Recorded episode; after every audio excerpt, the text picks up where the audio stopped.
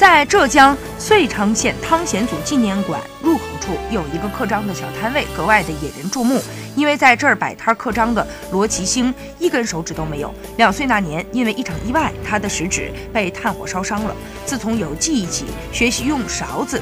筷子吃饭之后，双手能握笔写字，挥刀劈柴、割草锯木，平常人马上就能学习的技能，他要付出比别人更多的练习。十七岁那年，他想拜师学刻章，但因为没有手指，被师傅拒绝了。喜欢刻章的他没有放弃，自学刻章，每天练习十几个小时，渐渐练就了刻章这一门手艺。一九九五年，他从老家到县城摆摊做生意，虽然遭遇过歧视，但更多的是大家的帮助。因为手艺好，他不仅养活了自己，还有了幸福的家庭。